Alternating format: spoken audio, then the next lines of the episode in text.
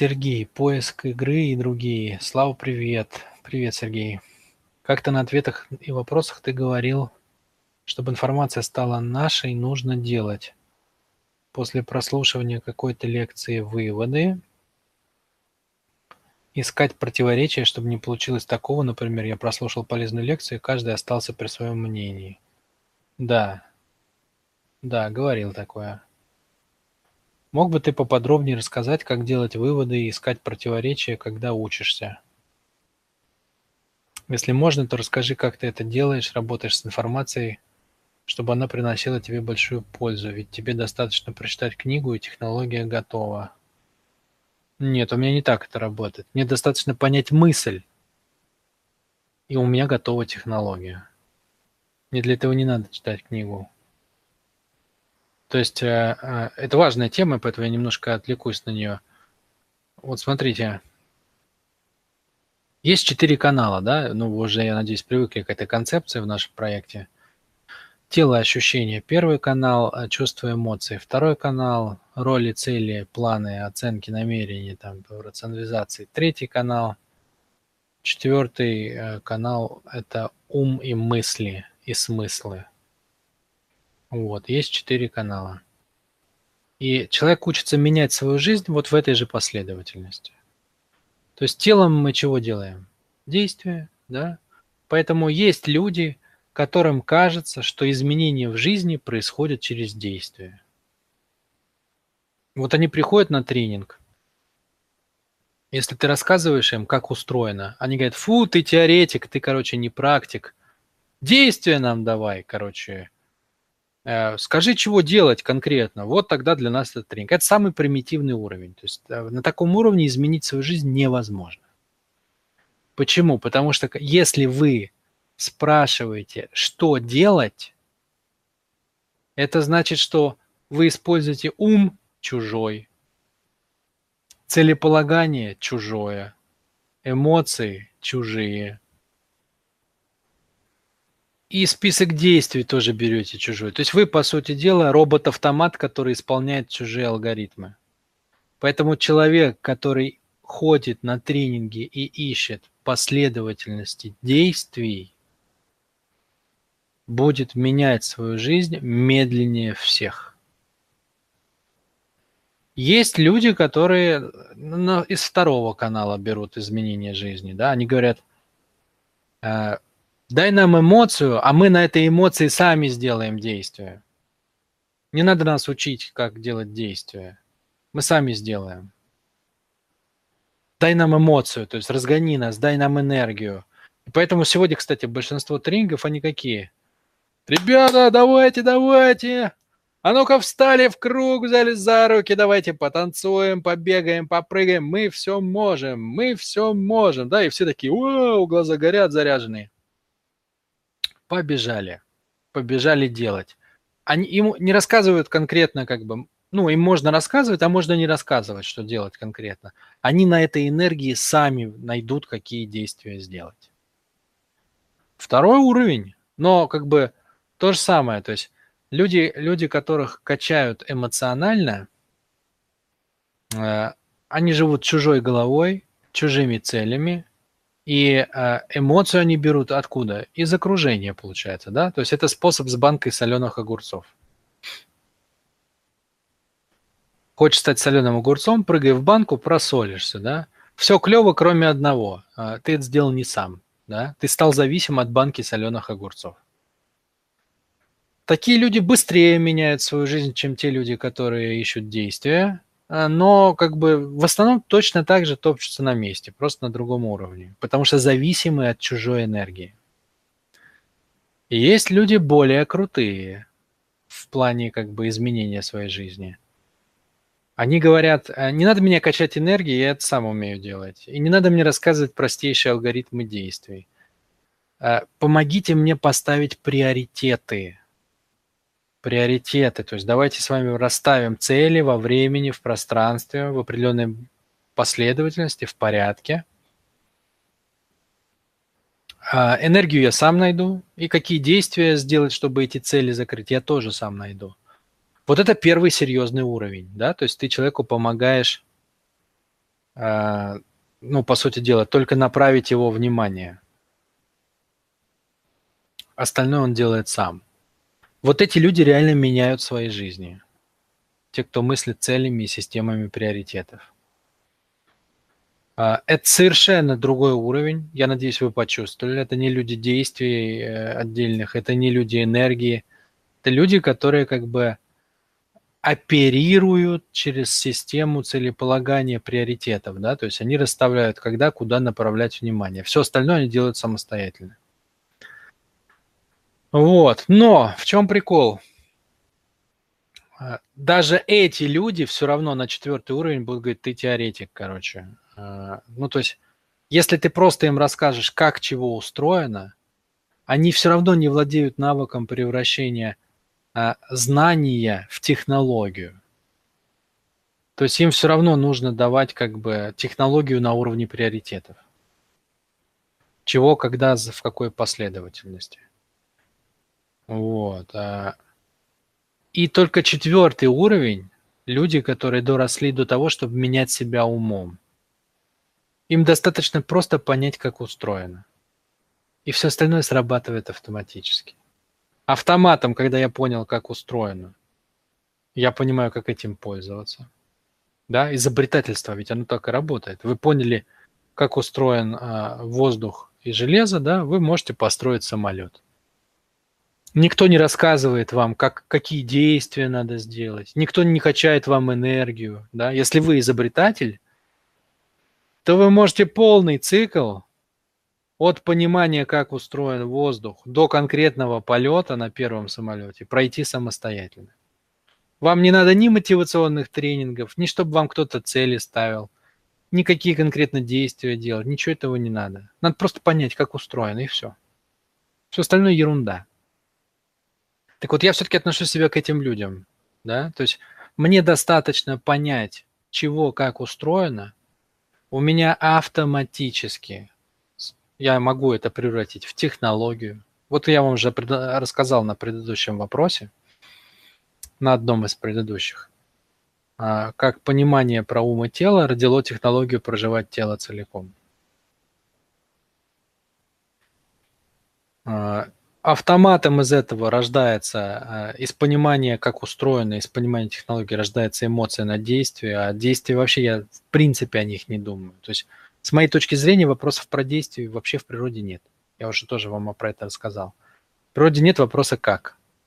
В природе есть вопрос «что?», что ты хочешь. Все остальное как бы, если ты понимаешь, что ты хочешь, срабатывает автоматически. Вот четыре типа а, как бы четыре способа менять свою жизнь. Вот, так это работает. То есть понятая мысль автоматически в эту же секунду для меня становится технологией. У меня нет разницы в этом. Не, даже секунда мне не нужна, чтобы, поняв мысль, а, родить технологию, а, как ей воспользоваться. Это для меня одно и то же. Это происходит единомоментно. А, и это, с моей точки зрения, состояние, к которому и надо стремиться. И таким образом, а, вот, например, а, человек, который дошел до четвертого уровня, ему не интересно ходить на тренинг, где рассказывают, что делать. Ему не интересно ходить на тренинг, где дают энергию и мотивацию. Ему не интересно ходить на тренинг, где ему дают готовую систему приоритетов. Ему интересно только, чтобы ему рассказали, как устроено. Чисто теория, потому что все остальное сработает автоматически. И наоборот, если вы не доросли до этого, то а, для вас теоретический тренинг будет просто болтовню теоретика. Потому что если вы не умеете делать ключевое действие, превращать понимание, как устроено, в систему приоритетов, в энергию и в действие, то тогда для вас теория остается просто теорией. Да? И для вас будет казаться, что это была вода, и вот это надо учитывать при общении с людьми. А, и это надо учитывать при том, что при том, когда вы планируете свое, а, свое образование. То есть вам надо понимать, вам какого типа тренинг нужен, чтобы вы не пришли а, в то место, где вам расскажут теорию, вы уйдете с ощущением, что вас обманули, оставили ни с чем и налили воды в уши. А для кого-то это будет просто откровение. Вот надо понимать, как бы, с какого уровня вы способны ловить изменения и ходить на те тренинги, где вы получаете то, что вам надо. Это первый комментарий. Значит, а, поподробнее рассказать, как делать выводы и искать противоречия, когда учишься. А, это не так просто, как кажется. Вот а, смотри. Основное, основная как бы технология делания выводов – это совместить то, что у тебя есть, с тем, что тебе рассказали. Вот, например, у тебя а, сломалась машина, что-то застучало. Ты пригоняешь ее в автосервис, ее поднимают на подъемник. Какое действие делает а, автомеханик, чтобы сделать выводы? Очень простое. Он сравнивает, как должно быть, у него же в голове есть, как устроена машина, да, то есть у него есть готовый план. И в плане все написано, что как должно быть устроено. И вот он сравнивает, как должно быть и что по факту. И он понимает, в плане написано, что здесь должно быть три шланга, а у тебя один порван. Вот в этом проблема. Вот как он делает. Он сверяет, как должно быть по его плану и то, что ты ему показываешь по факту. И по сути база для выводов это всегда сравнение э, двух вот этих вот э, э, двух моделей, да, то есть идеальная модель и то, что, собственно, как бы то, с чем ты столкнулся. Вот это и есть база для выводов. И э, это очень важный момент, тебе его надо, Сергей, понять. Ты не сможешь делать выводы, если у тебя у самого нет твоей готовой модели. То есть базой для выводов является, что ты сам сначала собрал свою, свое представление об этом, чего как должно работать. Потом пришел на тренинг, обнулился. Взял все, что только мог. Собрал модель, которую тебе дал автор. И вот у тебя две модели. Та, которая у тебя была до тренинга, и та, которую дал автор. Вот сверяя их, ты получаешь все необходимые выводы. Вот у него вот так, а у меня вот так. Вот у меня вот здесь вот это, а у него вот здесь вот это. Вот что такое выводы по полученной информации. То есть Выводы происходят путем, первое, а, когда вы сформировали модель того автора, от которого вы берете информацию, и второе, когда вы наложили эту модель на свою модель. Вот все разницы и будут вашими выводами. Вот так это работает. Проблема большинства людей э, э, по поводу того, что они не могут делать выводы, связана с тем, что у них нет своих готовых моделей. Один сказал одно, о, вроде клево сказал. Второй сказал другое. Блин, тоже клево сказал. А какие выводы? Да хрен знает. Я вот, ну, у меня как-то вот это мне больше откликается. Вот так примерно в основном народ поступает с информацией. А, поэтому и нет развития. Поэтому и нет развития. Уметь делать выводы – это непростой, но технически, кстати, простой, а как бы так по существу довольно непростой процесс. И его невозможно избежать. Выводы можно делать только так. Только так. А, многие еще и ведутся на какую подмену? На логику. На логику, да? То есть, вот, чувак логично рассказывает, а вот эта женщина нелогична, а вот эта женщина логична, а вот этот чувак вообще какую-то хрень говорит. Да? То есть они оценивают в моменте логикой. Но логика есть всегда во всем, понимаете? Э, в логике есть гигантский подвох. Потому что логику можно подвести всегда и подо все. Реально, логику можно подвести всегда и подо все.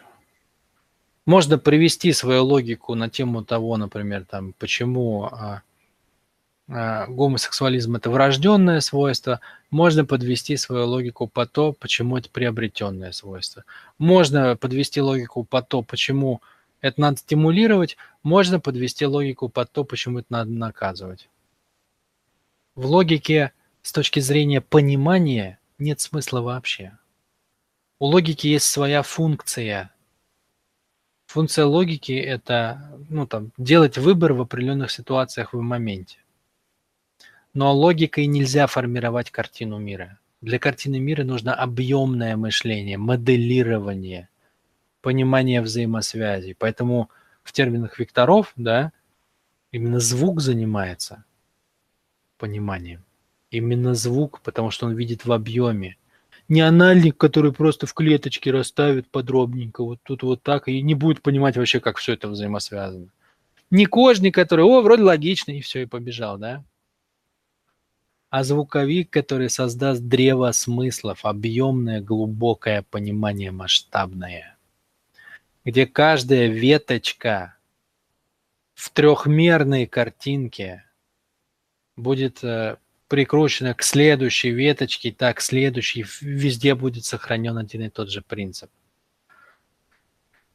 Э, поэтому вот в двух словах это вот так – я не знаю, тебе достаточного ответа этого или нет, но более глубоко мне уже в формате ответов на вопросы не рассказать, потому что э, способность собирать модели ей владеют э, относительно небольшое количество людей. Ну, и это прям навык, который не приходит сам. Это один из немногих навыков, понимаете, вот многие навыки приходят сами там. Если вас никто не будет учить кататься на велосипеде, вы можете сами научиться. Да и само получится в процессе, и ходить само получится, и, и, и пищу есть само получится, и деньги считать само получится. Это относительно все несложные вещи. Но объемное моделирование пространства не получится никогда. Это специальная штука, на которую надо выделять время и специально тренировать. Если такой задачи нету в жизни – а, то не надо, ну, тогда и, и не надо как бы ей париться. А если она есть, надо просто выделить время, а, запариться и решить ее. Вот так. Вот так. Ну, это, это и ответ на вопрос и про выводы, и про противоречия. То есть это поэлементное сравнение двух моделей.